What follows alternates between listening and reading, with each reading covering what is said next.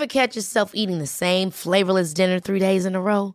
Dreaming of something better? Well, HelloFresh is your guilt-free dream come true, baby. It's me, Kiki Palmer.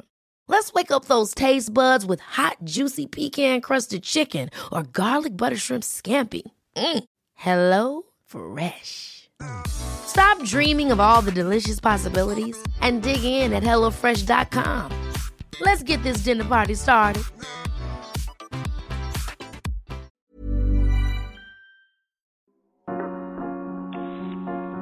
Remotas es un medio independiente que se graba a distancia con mucho cariño y esfuerzo.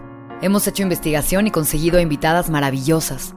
Escrito guiones hasta altas horas de la noche e improvisado cabinas de grabación desde nuestros cuartos, salas, baños e incluso coches, para crear los contenidos que les traemos cada 15 días. Somos un equipo de cuatro personas que ha ido creciendo de manera orgánica gracias en parte a todo el apoyo que hemos recibido de nuestras y nuestros escuchas.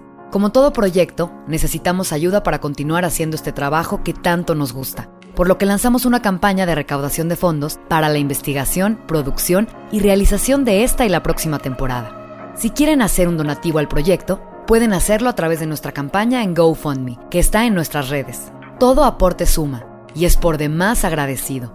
Si nos quieren apoyar pero ahora no cuentan con los fondos para hacerlo, pueden ayudarnos compartiendo la campaña en sus redes sociales. Agradecemos a todas las personas que se han sumado a este esfuerzo. Nada sería posible sin ustedes y estamos realmente conmovidas con su apoyo.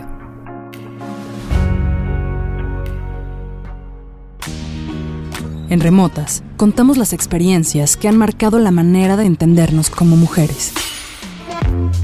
Historias de solidaridad, empatía y hermandad.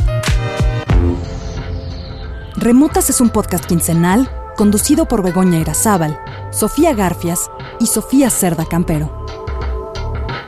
¿Cuál es el objetivo en este caso entonces de lo romántico? O sea, ¿cuál es, el, cuál es la, la función del amor romántico? nos aprendimos monógamos, güey, y nos aprendimos así. O sea, Sí, como sí, que sí, siento que, si la situación se presenta es como algo con lo que tendríamos que trabajar. ¿Qué pasa cuando de pronto llevas 15 años con alguien y conoces otra persona que dices, güey, es que ¿dónde estabas? se fueron a jugar a la casita, son, este, ¿no? O sea, como que, y fueron felices para siempre y ahí empieza el relato y ahí es donde te das cuenta que pues para nada. ¿Por qué de pronto hay esta eh, celebración exacerbada de cuando a una mujer le proponen matrimonio, ¿no? Y de repente es este anillo como si fuera una medalla, como si hubieras logrado eh, lo más importante de la vida. Bienvenidas y bienvenidos a la tercera temporada de Remotas. Llegamos a este momento fortalecidas, con una gran diversidad de historias que contar. En este primer episodio, hablamos sobre la inmensa proyección que se construye a partir del mito del amor romántico, a partir de cuando alguien nos hace ojitos. Platicamos con Elisa Miller sobre el amor y el desamor. Elisa es una muy brillante cineasta que recientemente ha adaptado la novela de Fernanda Melchor, Temporada de Huracanes. Pronto la podremos ver en el cine. Además, hablamos también con María Hinojos, la guionista que llevó a Cindy la Regia a la pantalla grande en el 2019. María nos habló sobre las imposiciones sociales relacionadas al amor. Les recordamos que pueden entrar en contacto con nosotras a través de nuestras redes sociales en arroba remotas-podcast.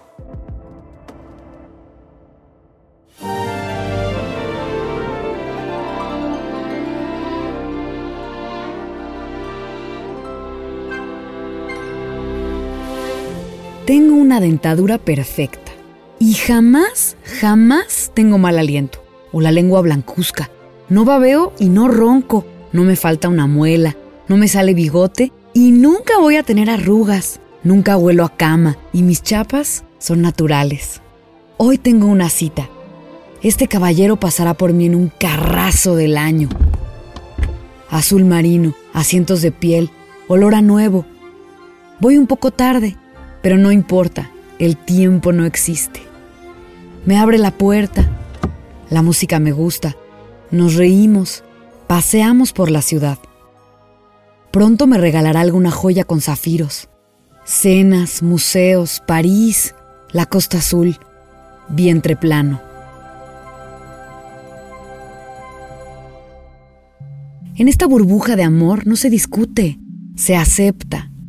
Se asiente con la cabeza con una mirada super mega archicompasiva. La evolución de una relación siempre había sido casarme. Cindy la regia se queda pendeja. ¿Cómo te llamas? Cindy. Paso está. ¿Y tú? Eduardo, Eduardo de la Torre. Imaginemos que el Bridal Fantasy es un juego de videos para mujeres que solo están, estábamos, estamos concentradas en pasar al siguiente nivel. Nací sexo femenino y mi sueño era usar taconcitos, plástico con brillantina a lo shusha, collares, pinta uñas, comer betabel solo con el afán de que mágicamente se pintaran labios y cachetes, coronas, sombras verde esmeralda. Una va por ahí jugando con la pijama de Jasmine de la película de Aladino, aquel tapete de la casa abuela. Mi hermana tenía el vestido amarillo de Bella, lo usaba todos los días. Pasaste nivel 1. ¿Qué más? ¿Qué sigue? ¿Cómo desbloqueo el siguiente nivel? Ah, ya en la adolescencia, con el deseo de ser adulta, de saber lo que es tener una cita y que te dejen usar rímel, quizá pedir algo caro del menú. Y luego, siguiente nivel. Ver en las pelis lo de la primera base y el closet y los besos, sentir culpita, luego preguntarse, ¿cuál será el siguiente? Soñando con el día en que te pruebas el vestido de novia delante de tus amigas y tomen champaña, burbujas, flores, tocados, un día especial. Este es el Bridal Fantasy del que Elisa Miller nos habla. Este juego de varios niveles que queramos o no, a veces jugamos, sin saber realmente cuál es el premio. ¿Cuándo se acaba el Bridal Fantasy? Pues yo compré todo el, compré ese piquete, digamos, ¿no? Y lo compré completo. Cuando yo había sido una chava que como que renegaba de eso, ¿no? Como que yo decía, no, yo no quiero casarme jamás, ni, ni ser mamá. O sea, como que no era una, ni una niña, ni una eh, joven con, con, ese trip, o sea, como que tenía muy un trip de mi carrera y siempre fui súper competitiva y, ¿no? como que decía, me vale madre, si es un trabajo de hombres, yo lo puedo hacer, o sea, como una cosa loca. Entonces no pensaba en eso hasta que pues conocí, me volví a encontrar con el papá de mi hija, que llegó con todo a decirme, no, sí, tú y yo todo. Y entonces me, como que dije, ay, ay, a lo mejor, y, y como no sé, se me empezó a cruzar así, ya ves cómo somos, ¿no? Que de pronto empiezo a pensar en algo y entonces vitrina de, tienda de vestidos de novia, bridal, bridal fantasy, ¿no? Como que yo, no, no, no, no, yo jamás quería esto, pero vitrina, o sea, como que se me empezó a colar otra vez y te digo, me compré el ticket completo y hice boda y tuve, me y tuve una hija y todo, todo, todo, todo. Y, y como que hace relativamente poco, pues decidimos que nuestro matrimonio como tal no funcionaba y nos separamos y íbamos a criar a nuestra hija juntos como familia, pero no juntos como pareja. Y, o sea, como que pusimos en cuestión. Ella es Elisa Miller. Escucharán su voz a lo largo de este episodio. Elisa es directora, escritora y productora de cine. Su filmografía incluye el cortometraje Ver Llover, por el que fue galardonada con la Palma de Oro en el Festival de Cannes en 2007. También pueden ver Vete más lejos Alicia o los documentales About Sarah y El regreso del muerto. O bien, ver El placer es mío, una peli que empieza a partir del y fueron felices para siempre. ¿Qué sucede una vez que pasas la última página del cuento que termina con esa frase? Mi pareja y yo nos vamos a casar el próximo año. Queremos hacer una fiesta. Un día, en este proceso, se me ocurrió pedir recomendaciones para la boda en uno de estos grupos de mujeres en Facebook, donde se compra y se vende de todo, se escriben mensajes motivacionales y todas se hacen llamar a sí mismas ladies. Cuando puse ese mensaje, me llovieron felicitaciones de personas que ni siquiera conozco. Fue mi día de mayor popularidad en la historia de Internet. A partir de esos mensajes, decenas de proveedores me contactaron y ellos aseguraban que iban a ser los arquitectos de mis sueños en el día más importante de mi vida. Nada que no se haya dicho cuando hablamos de lo mal que nos dejó Disney. El príncipe encantador busca a la chica misteriosa.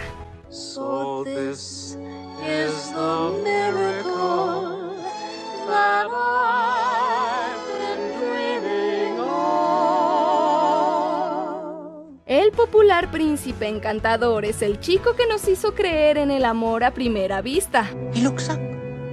For lo, there she stands, the girl of his dreams. Tras una noche de haber bailado con Cenicienta, se enamora de ella tan profundamente que la busca en todo el reino con el fin de verla de nuevo. Esta ocasión es tan épicamente romántica que muchas series y películas se han basado en ella.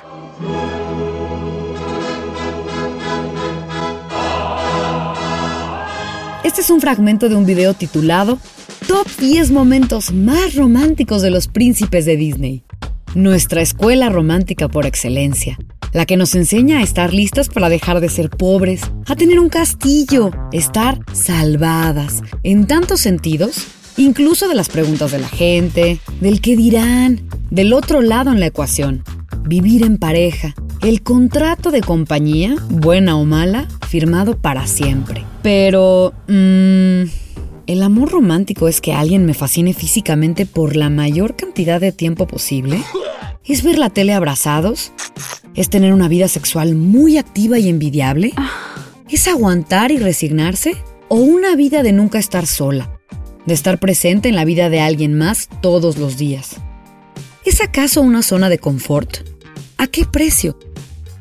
Desmitificar el amor romántico es atreverse a probar algo nuevo, asomarse a las posibilidades, abrir las relaciones. Hace unos minutos Bego usó como referente a Cindy la Regia. Quienes vivimos en México posiblemente sabemos de quién está hablando. Esta chica de Monterrey quien por años solo pensaba en casarse, en tener una casa grande, una camioneta, unos hijos y una vida decidida por ella. Esta historia, sin embargo, no cumple con el esperado curso, y en este episodio lleno de preguntas estamos justamente desmitificando el amor romántico. Por eso decidimos invitar a la guionista María Hinojos, quien justamente escribió Cine y la Regia, para que nos dé algunas de sus percepciones. Acá María. Creo que la idea para mí del amor romántico se resume en esta frase de y vivieron felices para siempre. Y creo que este mito se construye a partir de todas estas historias que hemos consumido desde niñas o niños eh, sobre todo en las historias de Disney de princesas, pero también, pues bueno, de, estos cuentos de hadas en los que la vida tiene sentido y tiene y torna eh, hacia un lugar feliz y, y, perfecto a partir del otro, de encontrar el amor en pareja y de, y de casarte, básicamente, ¿no? Creo que es muy peligrosa esta idea porque te vende, te vende una, una fantasía de que el amor lo cura todo, este, de que a partir de tener un amor en pareja la vida es perfecta y todas estas historias pues terminan en eso, en la boda, ¿no? En, en, el, en el final feliz, cuando en realidad pues ahí empiezan muchas otras cosas que no vemos. Y claro, de la Bella y la Bestia a la de mi mejor amigo, a esas Barbies vestidas de novia, desde niña se nos ha impuesto la idea de que el matrimonio es la llave de la felicidad. Sin embargo, estas narrativas afortunadamente comienzan a cambiar y vemos personajes menos idealizados y más humanos, como Cindy, por ejemplo. Cindy cree que por fin se va a cumplir este gran anhelo y este gran deber, sobre todo que ella tiene de y su vivieron felices para siempre. Y cuando le llega esta noticia y sabe que eso está por suceder, entra en shock y en pánico de decir, espérame tantito, esto realmente es lo que yo quiero hacer y con esta persona específicamente. Y pues de ahí creo que decide pues tomarse el tiempo de cuestionarse qué es lo que ella quiere, qué es lo que ella anhela y qué es lo que ella espera de la vida y, y decide ser como un poco congruente con, con todos esos cuestionamientos, rompe el paradigma de que su final feliz es encontrarse ella misma y no encontrar el amor, sino encontrar el amor propio y, y que eso no se pelea con, con tener una relación bonita o con, o, o con querer salir con alguien y ver quién es ese alguien sin que eso implique que yo me quiera casar con esa persona o que, o que, el, o que conocer a una persona tenga que partir de y entonces me tengo que casar con él. Crecimos viendo películas donde las mujeres, damiselas indefensas, eran rescatadas por hombres guapos y valientes cuyos besos eran capaces de hacer cualquier cosa. Revivir muertas, despertar a mujeres en estado de coma, convertir a sirenas en humanas. Ahora, sin embargo, muchas estamos poniendo un freno fijo a estas ideas, porque justo sabemos que la realidad es mucho más compleja. Y también que no somos floreros o pertenencias de nadie, pero bueno, eso es otro tema. Y estas nuevas ideas comienzan a reflejarse en las narrativas cinematográficas. Hay algunas que siguen perpetuando este mito del amor romántico y creo que también hay muchas otras que empiezan a explorar pues otras maneras de relacionarnos, el amor después de eh, cuando el final feliz no resulta, eh, otro tipo de, de, parejas, creo que pues, por muchísimos años la única representación del el amor en sí ha sido, han sido parejas heterosexuales y creo que hoy en día, bueno, empezamos a ver cada vez un poco más parejas homosexuales o, o ya en, en, en, series, creo que sobre todo se empiezan a explorar más las ideas de qué es el poliamor, cómo funcionan las relaciones abiertas, como desde el entendimiento de que existen muchísimas más maneras de relacionarnos y que estamos empezando a adentrarnos en ese mundo. Pero vayamos unos pasos atrás. ¿De dónde vienen estas ideas de único y heterosexual amor absoluto?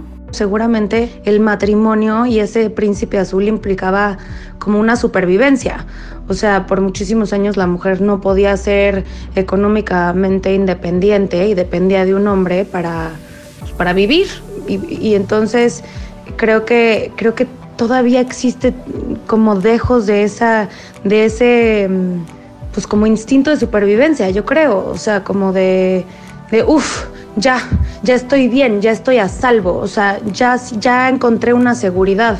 Entonces, no sé en qué momento eso como que se le puso este dulce, este, esta idea de, de, bueno, como la parte emocional de esa supervivencia, de y fueron felices para siempre y todo se resolvió. Y fueron felices para siempre. ¿Y fueron felices para siempre? En Remotas no pretendemos trazar el origen del amor romántico, aunque nos preguntamos si pudo haber surgido a partir de que nos entendimos como seres pensantes, libres e individuales. ¿El amor romántico es un mito asociado a la sociedad moderna? ¿Corresponde a poder ejercer nuestros deseos, inquietudes y pasiones? En la sociedad premoderna no había muchas opciones. El destino estaba preconcebido con respecto a tu función social. Al nacer, ya se sabía con quién te casarías y cómo tendría que desarrollarse tu rol con respecto a las y los demás. El matrimonio arreglado parecería muy distante en este presente de relaciones abiertas, poliamorosas y que rompen con la heterosexualidad. Sin embargo, es una tradición que se conserva en muchas comunidades, por ejemplo en la India o entre la comunidad judía ortodoxa. A pesar de que el movimiento feminista ha abierto posibilidades para nosotras mujeres, en muchos casos los matrimonios aún conservan y perpetúan los roles de género tradicionales. Mis papás siguen juntos, ¿no? Tengo a mis padres juntos, como la institución del matrimonio sí funciona. Ahí me respalda. Y eh, el papá de mi hija también, también, sus papás también están juntos. Entonces, strong. raíces fuertes de, del matrimonio sí funciona. Entonces, pues ya estando ahí, como que de pronto, pues sí, lo empezamos a cuestionar nosotros, como pues bueno. O sea, siento que eso sí te, te empaña tu visión, o sea, lo que te, como, como te criaste. Relaciones monógamas, familias con una mamá y un papá, valores construidos a partir de un esquema inquebrantable. ¿Qué pasa entonces cuando no podemos más? Y eso, que por años pensábamos que era, no es en lo absoluto. Yo llevaba un rato en el matrimonio de mamá, pues no siendo feliz, ¿no? O sea, realmente no siendo feliz. O sea, sintiéndome muy frustrada, no pudiendo trabajar por la crianza, por el, por, por, porque de pronto entré a jugar a la casita y a entrarle a los roles de género. Ahora sí que los que, los, los de, ¿cómo se dice? Este, los los, que, los de nuestro género que nos competen, ¿no? Como que entré con todo a la casita, a cocinar, a ir al súper, o sea, como a hacer la mamá, encargarme, entré como con que no sé por qué renuncié a todo lo que pensaba antes de estar jugando ahí a la casita, ¿no? Hasta que dije, ay, no, esto no, no me va, güey, no, yo no, yo no firmé para esto, yo no, no le entré a esto para, para estar jugando a, ese, a esa ficción, güey, de la casita. Y cuando me quejé, la respuesta fue, pero pues eso es el matrimonio, es ser infeliz, de eso se trata. Yo dije, puta, güey, tu escuela está cabroncísima. O sea, como que sí la escuela te marca, la escuela familiar te marca para pensar que esa es el, la norma. Pero entonces, ¿cuáles son nuestras alternativas? ¿Cómo queremos vivir de ahora en adelante? ¿Cómo lo vamos a manifestar sin caer en una espiral inacabable, quizá infantil o acaso más dolorosa? No hay respuesta correcta. solo aprendizaje, madurez, autorregistro y seguridad en las decisiones que tomamos.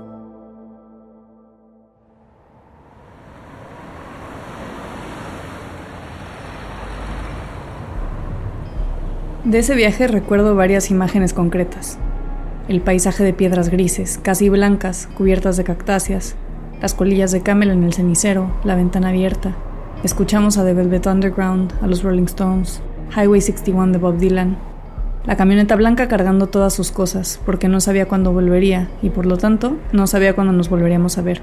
De todas formas eso no importaba mucho, no éramos nada, Nada más que amantes que juegan durante un fin de semana a impresionarse, a desearse, a sentirse, a vivir esa libertad fugaz de quienes no toman decisiones a largo plazo. Un toque, una cerveza, la caricia de una mano que hace tan solo unas semanas me era desconocida y ahora hacía que me temblara la pierna. Ponme la mano aquí, Macorino. Ponme la mano aquí. A mis veintipocos hubiera hecho casi cualquier cosa con tal de sentir que mi vida era cine, de poder contar la historia. Años después conocería a mi amiga Tania Lili y nos mudaríamos juntas. En algunas de nuestras pláticas me enseñaría el concepto echar el notebook y entendería que justo eso es lo que había hecho en ese viaje, echar el notebook.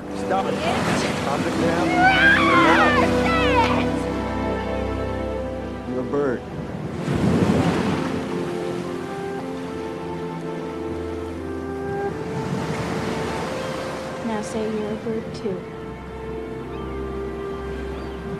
A ver, que quede bien claro. Tener un momento notebook no supone ser pájaro. Sin embargo, sí se refiere a ciertos elementos, a escenas que en esta memoria construí con tremenda cinematografía de lo que en ese momento consideraba que era lo romántico. Las montañas, la luna, la tina, los rincones, los secretos, la ropa tirada, los besos, las despedidas. Pero la realidad de esta película veinteañera es que con todas esas escenas también había muchísima confusión, pretensión, malestar y sobre todo muchísimo dolor. Al final, este momento maravilloso terminó en un llanto porque esta persona, entre comillas, no me quería, porque también, entre comillas, no quería estar conmigo. Esto ahora no me hace nada de sentido, porque contrario a lo que pensaba, esta persona sí estaba conmigo. Compartir el tiempo es estar con alguien, más allá de las definiciones. Sin embargo, yo estaba demasiado clavada en entender las definiciones como para querer buscar otro tipo de relaciones. Unas que no necesariamente tienen una etiqueta. Desmitificar el amor romántico sería quitarle a esa una sola persona todos esos como, como tareas, ¿no? O sea, como que el problema que, es que luego le ponemos a la pareja muchísimas eh, tareas, o sea, es de como tú tienes que ser mi confidente, mi amante, mi amigo, mi mejor amigo, el, este, el padre de mi hija, el, mi chofer, o sea, como que de pronto podemos diversificar nuestras necesidades en diferentes relaciones.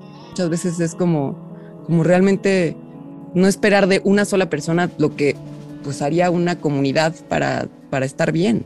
O sea, tú hazte de esa red, ¿no? Hacernos de esa red y, mantenerla, porque otra cosa que, que creo que, bueno, no sé, si comparten, pero que de pronto cuando te metes en una relación que, que, de alguna manera es como una masa amorfa y rarísima, ya cuando llevas mucho tiempo con alguien, este, como que te separas desde de, otras personas, o sea, de, de, otras personas importantes, porque no tienes tiempo para ver a tus amigas o dejas de ver a tus, o, a, tu güey le da celos tus amigos hombres y entonces te empiezas como a, como a acotar y, te vuelve, el mundo se vuelve más cerrado. Eh, y le pides a esa persona todo, que cumple con todas tus necesidades. Y eso es muchísimo. De entrada, nadie puede hacerte feliz. Entonces, si esperas que él, ese otro te haga feliz, pues estás frita, ¿no? Este, entonces, está, o sea, es como regresar a ti, empezar a tú a hacerte feliz y retomar tus otras relaciones que llenan otro tipo de necesidades, ¿no? Por ejemplo, dejar tu casa, o sea, irte a vivir a casa del otro y dejar tu casa, que es además súper simbólico y es lo que yo hice eh, cuando me casé. O sea, toda mi relación de novios, cada quien teníamos su casa. Ajá. Y obviamente vivíamos todo el tiempo juntos. O sea, pero cada quien, te, yo de pronto decía, me voy a mi casa, ¿no? Así como, o sea, me la pasaba en su casa, pero eh, de pronto un jueves decía, bueno, me voy a mi casa, ¿no? Y me sentía súper libre, pero también me daba mucho espacio y me daba tener un lugar con mi, con mi orden o mi desorden. Y también si el desorden de él o, o orden me, me, apabullaba, me podía ir. ¿no?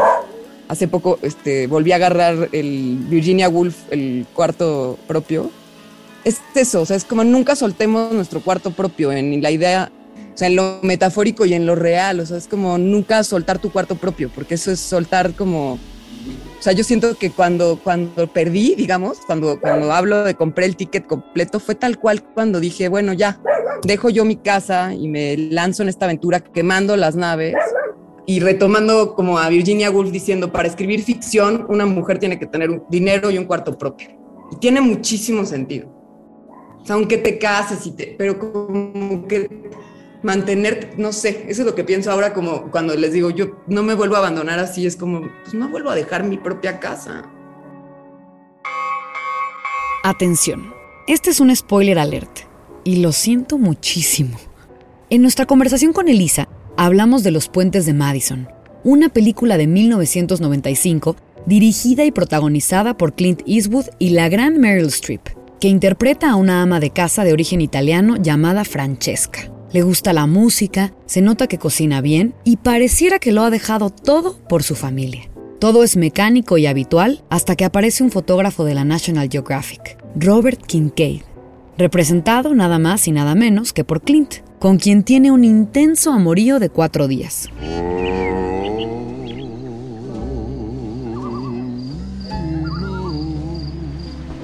Images with the power to recall the warmth of a summer's night. The stillness before a storm. Reminding me of the first time I ever saw him. Yo había visto la película Cachos, pero jamás había cachado que se trataba de este historión que me puso a pensar en la forma en la que ella se convirtió por cuatro días en otra persona que dejó de ser esposa y madre para convertirse en una mujer que siente. Y por ahí dice que se desconoce completamente, pero que a la vez nunca había sido tan ella. Creo que hasta cierto punto nos enamoramos de nosotras mismas en ese personaje tan atrevido, incluso sensual, pero la vida real siempre gana. El día a día se hace presente porque la rutina tiene que continuar. No se puede vivir en la luna para siempre.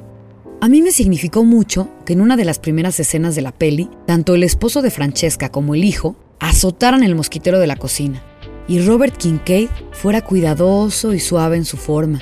Ella está esperando el golpazo de la puerta que nunca llega. Entonces solo sonríe y dice, nice, very nice. Nos cansamos de las formas que nunca van a cambiar. Sofía Cerda dice que les desea a todas las mujeres tener unos puentes de Madison alguna vez en su vida. Me quedo con eso. Me hace pensar mucho en estas ideas también que tenemos de lo eterno y que, que pues de alguna manera nos inculcan al decir como que esta es una relación de largo plazo, ¿no? Piensas en, en que van a terminar el día que alguien se muera. ¿Cómo duelen las rupturas? O sea, esto es real. Cada ruptura, por más grande, más madura y más terapiada que estés. Entonces, claro, levantarte de eso, o sea, como pensar así de volver a... Es como... Y luego yo oí una frase, vi a mi suegra de lo que dice Greta, mi hija de nuestra separación, y, y me rompió el corazón, la verdad, porque dijo, o sea, y no sé si eso lo dijo mi, mi hija o mi, mi, mi, suegra, pero Greta tiene muy claro que su, el amor de sus padres se murió, pero siguen siendo una familia. Y yo, y yo pensé, es que no se murió, es que se cambió, cambia, transmuta en otra cosa. Sí, o sea, hay un eslabón indestructible entre tú y la persona con la que tienes hijos, o sea, que es el, el hijo en cuestión. Entonces, como que ahorita todo nuestro esfuerzo o, o el mío va de, pues de lograr justo ser familia sin ser pareja. O sea, ese es el reto. Porque mm. familia eres, o sea, porque es el papá de tu hija, o sea, es tu familia. Claro. O sea, este, y entonces transmutar a que, bueno, ya no vamos a jugar a la casita juntos a ser pareja, pero somos familia. Cuando escuché a Elisa hablar de la separación de su pareja y cómo lo comunicó su hija, inmediatamente pensé en mi madre y en mi padre, en cómo me lo dijeron, en cómo reaccioné. Pensé también cuando la historia de ellos se acabó, o como dice Elisa, cambió. Aquí un extracto de esa conversación que me conmovió hasta tener cortada la voz. Y solo quiero decirle a Elisa como hija de papás separados, es que sí agarramos el pedo. Eventual, o sea, como que al final se, se vuelve algo muy como que entiendes, o sea, enti- entiendes que solo tu relación y tu familia es diferente a la familia de los demás. Y, y- y te quiero platicar que cuando mi papá estaba a punto de morir y, y mis papás pues llevaban mucho tiempo, o sea, pues se separaron cuando yo tenía dos años, una cosa así, y se- mi papá se murió hace cinco, no es cierto, nueve, y yo pues tengo 33.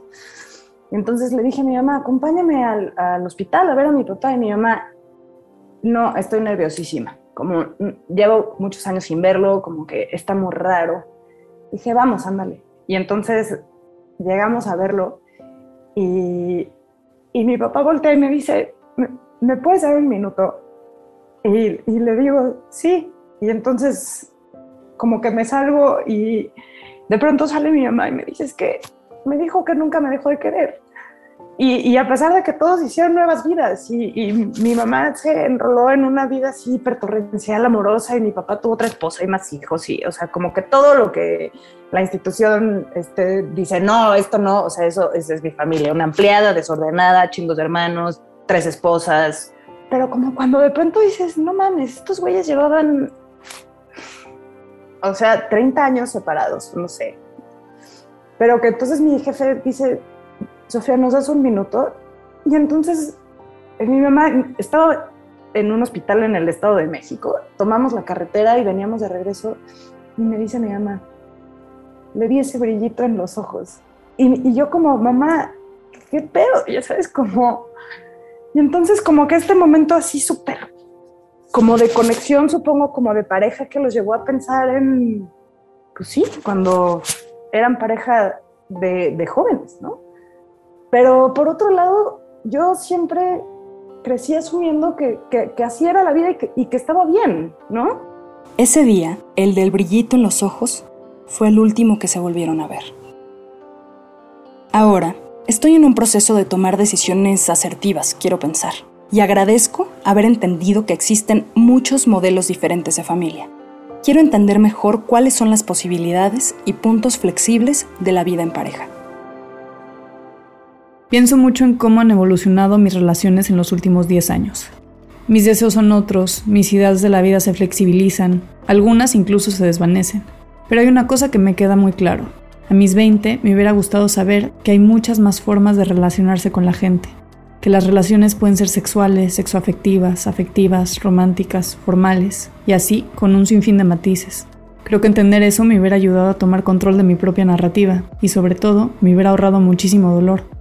Me hubiera gustado decirme que, al final del día, el amor en el que siempre podré contar es el amor que me tengo a mí misma. Escucharon Bridal Fantasy, el primer capítulo de nuestra tercera temporada. Agradecemos a Elisa Miller y a María Hinojos por sus netas, sus reflexiones, por su tiempo y por compartirnos un pedacito de su vida personal y laboral. El guion es un trabajo en equipo realizado por Sofía Cerda Campero, Sofía Garcias y Begoña Irazábal. La producción y diseño de sonido es de Daniel Díaz Elmou. Pueden comunicarse con nosotros a través del correo remotas.podcast.gmail.com y arroba remotas-podcast en las redes sociales. También les recordamos que seguimos recaudando fondos para la investigación, desarrollo de imagen y producción de esta temporada y pueden hacer su donativo en nuestra campaña de GoFundMe. Gracias por acompañarnos en este camino. En Remotas contamos las historias que han marcado la manera de entendernos como mujeres.